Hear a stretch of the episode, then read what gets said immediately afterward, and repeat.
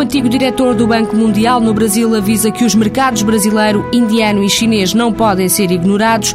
Finot Thomas diz que há um enorme potencial para explorar. O gabinete de advogados António Vilar quer construir um centro de negócios em Luanda para apoiar os empresários no novo mercado. Há sete anos, o grupo Vangeste reforçou a aposta no Brasil, criou uma unidade de produção de moldes. O setor automóvel é o grande cliente.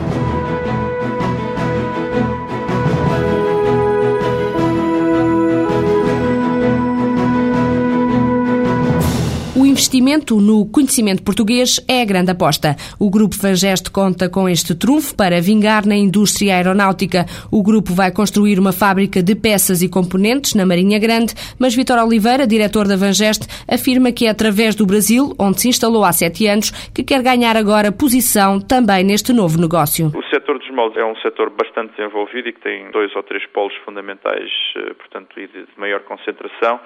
O Brasil é um país eh, que desenvolve e que tem muita tecnologia, desde a área automóvel, passando pela aeronáutica, portanto são hoje o terceiro maior construtor eh, do mundo de aviões, através de uma empresa que é a Embraer. E ao nível dos próprios equipamentos que nós utilizamos, o Brasil também desenvolve e também produz esses equipamentos. Isto para dizer que, tecnologicamente, hoje existem soluções muito interessantes no Brasil, portanto, esta área dos maus é uma área bastante desenvolvida, apesar de que nós procuramos marcar a diferença pelo know-how que exportamos da Europa, e nomeadamente, e neste caso, de Portugal.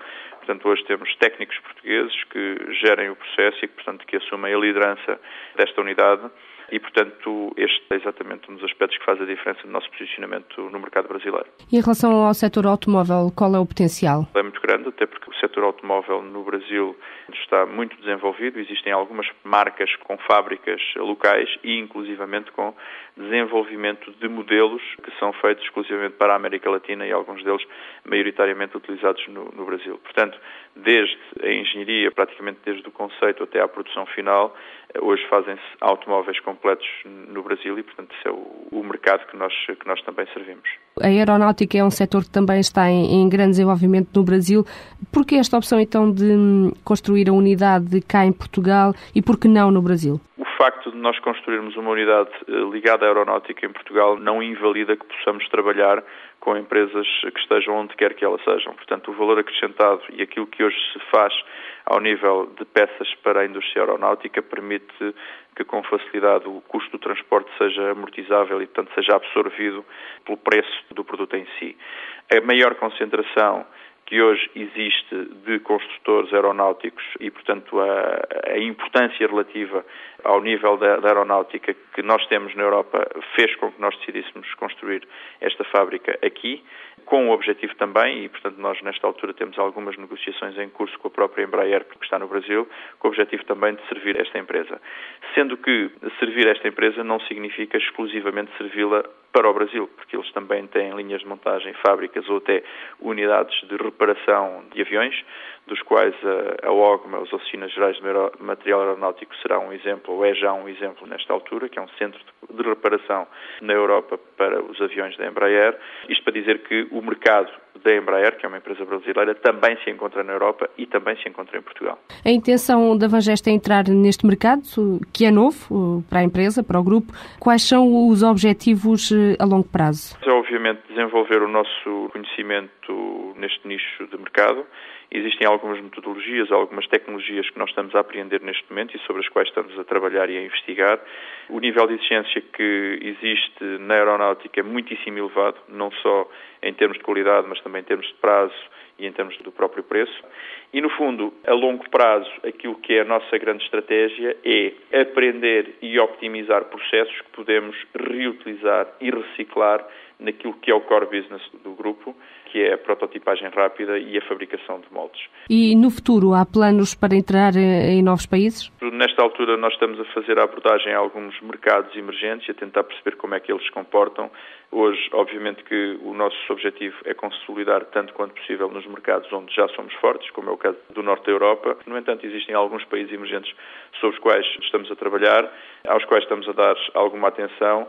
Isto cruza-se também com algumas áreas sobre as quais também estamos a trabalhar e nas quais queremos entrar, como é o caso da biomédica, como é o caso de, portanto, do desenvolvimento de próteses para reconstrução maxilofacial e craniana, como é o caso de um projeto que nós temos de construção de um centro de produção de hum, próteses dentárias em zircónio e em titânio aqui em Portugal para servir a Europa. Portanto, isto são algumas áreas que nós estamos a procurar cruzar com o desenvolvimento também de novas, uh, novas regiões. Nestas áreas, então, a Índia e a China têm sido ponderadas? Têm sido seriamente ponderadas e especialmente pela sua dimensão, representam e eh, aparentam ser para nós um mercado apetecível. Existem nichos onde vale a pena uh, estar e que vale a pena considerar e que nós estamos exatamente a, pensar e como é que vamos a, aproximar. O Brasil, o México e os Estados Unidos são os mercados de exportação da unidade brasileira. A indústria automóvel é o principal alvo. No total, o Grupo Vangeste exporta 90% da produção. A ideia é apoiar os empresários em tudo o que for preciso para desenvolver o investimento. O centro de negócios que o gabinete de advogados António Vilar vai construir em Luanda pretende responder a algumas dificuldades que os investidores estrangeiros sentem quando chegam a Angola. António Vilar acredita que pode ser um remédio para muitas dores de cabeça. O apelo de África, nomeadamente Angola e de Luanda, é muito grande.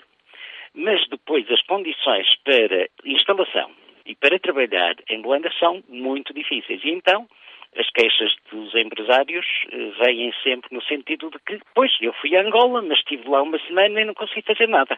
Não consegui encontrar as pessoas que queria, não consegui fazer as diligências que tensionava, passei o tempo no hotel eh, sem ter nada de útil para produzir e vêm frustrados. Para além de um hotel com cerca de 16 quartos, o projeto aposta principalmente na oferta de outros serviços.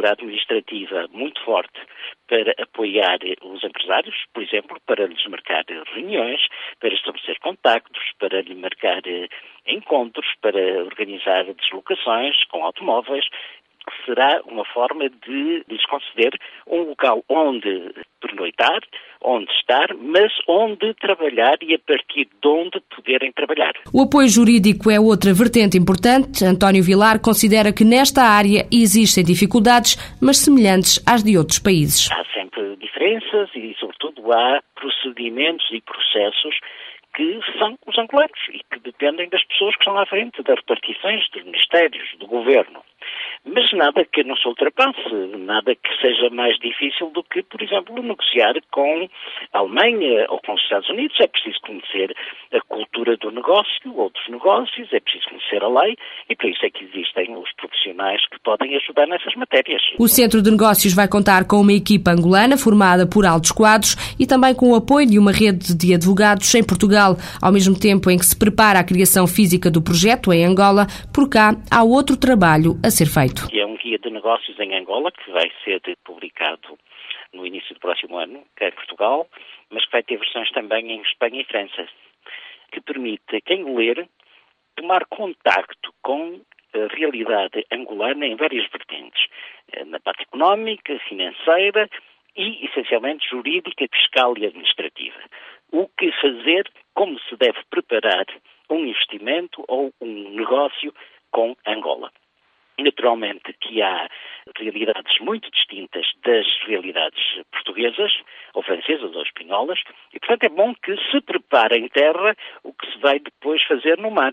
E é, este livro é um instrumento que permite preparar a partida para um investimento em Angola. Para António Vilar, existem alguns cuidados a ter nos investimentos em África, mas lança em especial dois alertas. É a concepção do tempo tempo não é uma hora e 60 minutos, como é para nós, para eles não é. O tempo tem outra dimensão, muito mais larga, muito menos estressante e quando nós pensamos em fazer um investimento em dois ou três meses, se calhar lá não é assim, vai demorar mais algum tempo. Esse é um primeiro aspecto. Depois, outro aspecto extremamente importante tem a ver com os procedimentos, os processos. Eh, não podemos ignorar que o Estado em Angola é frágil a administração pública é frágil e, portanto, nem tudo se consegue pelas vias legais. As pessoas têm de estar preparadas para isso. Rejeitando ou aceitando, mas têm que estar preparadas, têm de ser advertidas para esses processos. O Gabinete de Advogados António Vilar espera que o Centro de Negócios esteja operacional no primeiro semestre do próximo ano. A parceria luso-angolana prevê investir quase 10 milhões de euros no projeto. Apesar do aumento das trocas comerciais entre o Brasil e Portugal, o antigo diretor do Banco Mundial no Brasil afirma que há ainda muito potencial para explorar. Finot Thomas considera que os empresários portugueses devem aproveitar as ligações culturais e linguísticas e apostar mais no país. As possibilidades de comércio exterior e as possibilidades de investimentos nesses três países, e especialmente no Brasil, são imensos. Hoje, por exemplo, entre Portugal e Brasil, tem aumentado o comércio exterior, mas ainda é baixo em comparação com Espanha, França, Estados Unidos, e a possibilidade de uma participação maior, não só nas áreas primárias, mas também áreas com muito maior valor agregado são imensos. E, dado todas as vantagens em termos de conhecimento, em termos de língua, em termos de geografia, em termos de tecnologia, isto é algo que pode ser aproveitado através de uma colaboração maior e através de políticas maior. E nos próximos cinco anos, o Brasil tem uma perspectiva muito positiva. E Brasil, Índia e China, cada um também tem desafios grandes, mas desafios bem diferentes. Em relação ao investimento estrangeiro, a China tem, de certa forma, atraído este tipo de investimento, mas o mesmo já não se tem passado tanto com a Índia. Há diferenças também nesse aspecto? Sim. É, o que é impressionante é que, no caso da China, um país grande, a participação do comércio exterior é um 60% do PIB caso da Índia e Brasil, esta participação é mais como 30%.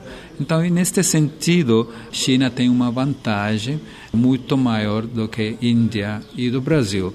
Mas isso não significa necessariamente que o futuro vai necessariamente continuar, porque na área de tecnologia informática, a Índia está mostrando a possibilidade de aumentar muito mais ainda os investimentos eh, estrangeiros e Brasil ainda pode aumentar investimento na área de conhecimento, área de ciência e tecnologia, área de ecoturismo com países como Portugal e outros países europeus de uma forma incrível. Então, sim, China tem uma vantagem hoje mas isso pode ser bem diferente nos próximos cinco anos. Um modelo de crescimento em que assenta, em parte, neste investimento estrangeiro é sustentável? É, em uma situação mais globalizada, não tem outras possibilidades. Antes, um país grande como China, Índia, o Brasil, pensava mais no mercado doméstico, mas este tipo de crescimento de 8% nesses casos da China e Índia não pode ser mantido só com o mercado doméstico. Depende em investimento externo, depende eh, em comércio exterior, mas o que é fundamental para todos os três países é que a qualidade de investimento, não só a quantidade, esteja melhor. Por exemplo, não é tão difícil atrair qualquer tipo de investimento de muito curto prazo ou fluxo de capital de muito curto prazo, mas isso não necessariamente contribui ao crescimento nem para o bem-estar dos povos. Então, a qualidade de investimento e investimento com sustentabilidade é a pergunta-chave. E aí, os três países têm que melhorar a clima para investimento de qualidade. O antigo diretor do Banco Mundial no Brasil defende uma aposta diversificada nos três países. Finot Thomas afirma que a Índia e a China têm vantagens, por exemplo, no campo das tecnologias, mas o Brasil já está a fazer a transição para uma economia que exporta bens de maior valor acrescentado.